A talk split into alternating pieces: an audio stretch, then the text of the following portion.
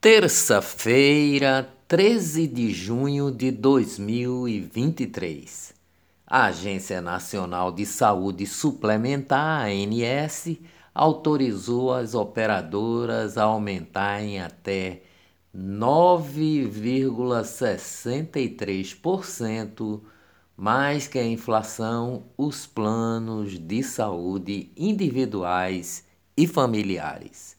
O aumento deve impactar no orçamento de 8 milhões e 900 mil beneficiários.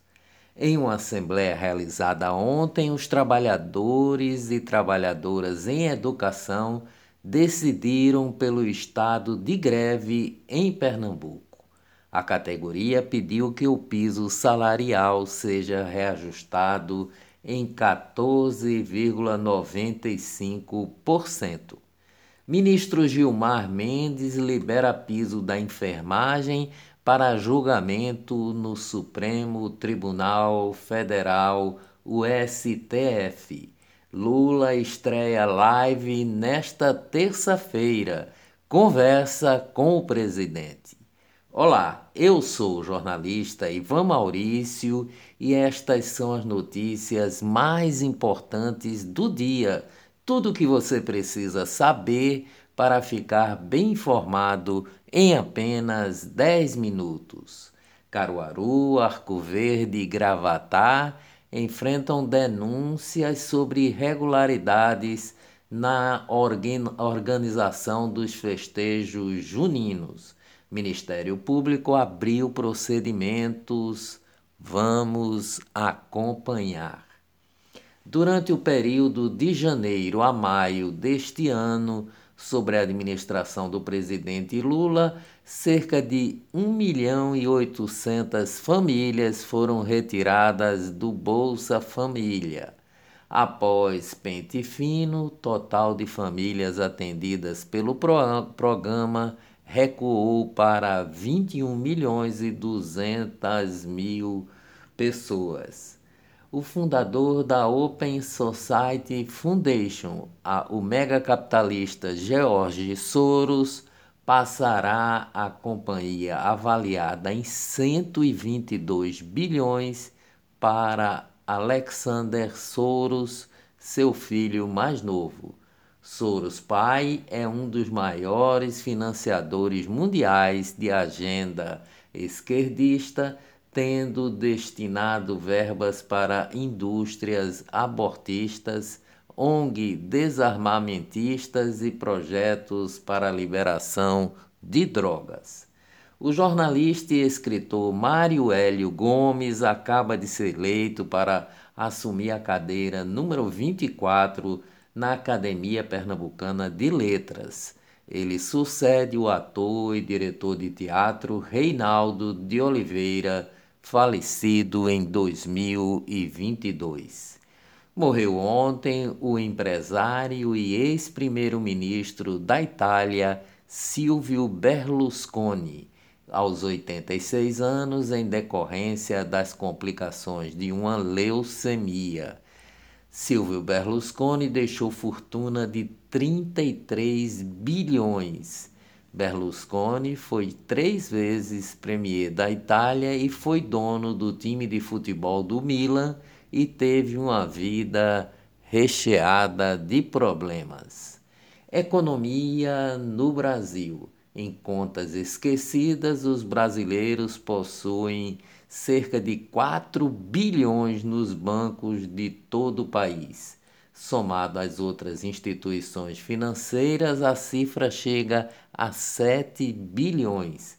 Esta lista também inclui empresas como cooperativas financeiras, corretoras e administradoras de consórcios a soma dos brasileiros sob o controle somente dos bancos se aplica a 26 milhões de beneficiários, entre outras pessoas físicas e jurídicas. Os números aparecem no sistema de valores a receber mantido pelo Banco Central.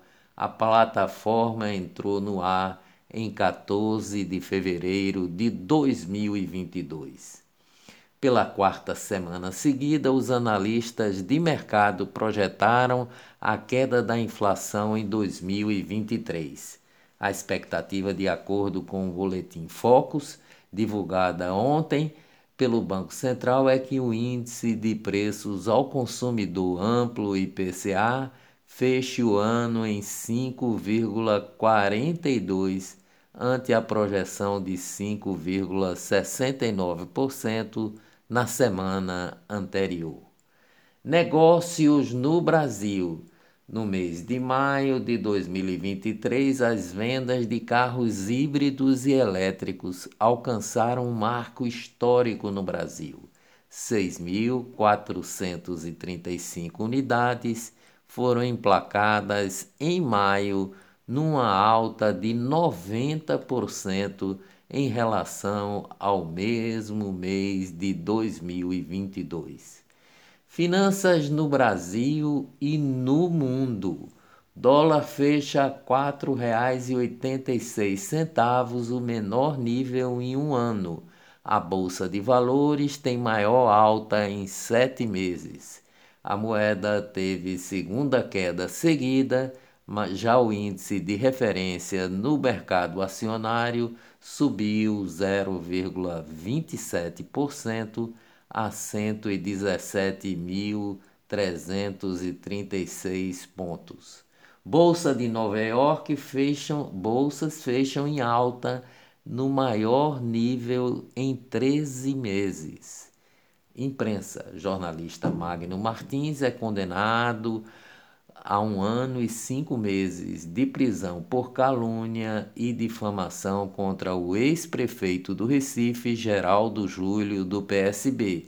A sentença da 15ª Vara Criminal ainda indica o pagamento de 20 salários mínimos, totalizando R$ 26.400 como reparação por danos morais, por injúria e difamação contra o ex-prefeito Geraldo Júlio, segundo o juiz responsável, o material publicado no blog do Magno extrapolou o cunho jornalístico e teve intenção de ofender.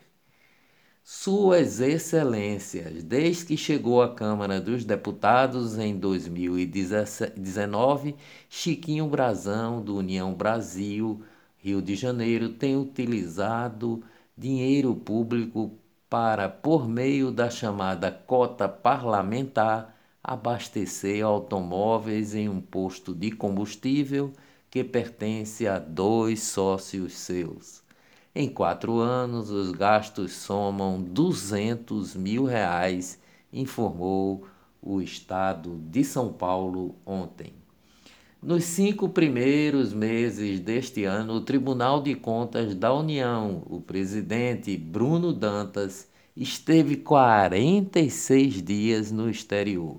O tempo corresponde a 30% do período em que ele estava no Tribunal de Contas da União. Essas viagens, na companhia de assessores, custaram 1 milhão e 100 mil reais até maio de acordo com o levantamento publicado pela Gazeta do Povo. Os Supremos da Corte, indicado por Lula para ocupar a vaga de ministro do Supremo Tribunal Federal, deixada por Ricardo Lewandowski, o advogado Cristiano Zanin vai ser sabatinado em 21 de junho na Comissão de Constituição e Justiça do Senado Federal. A data foi confirmada ontem pelo presidente da Comissão de Justiça, o senador Davi Alcolumbre.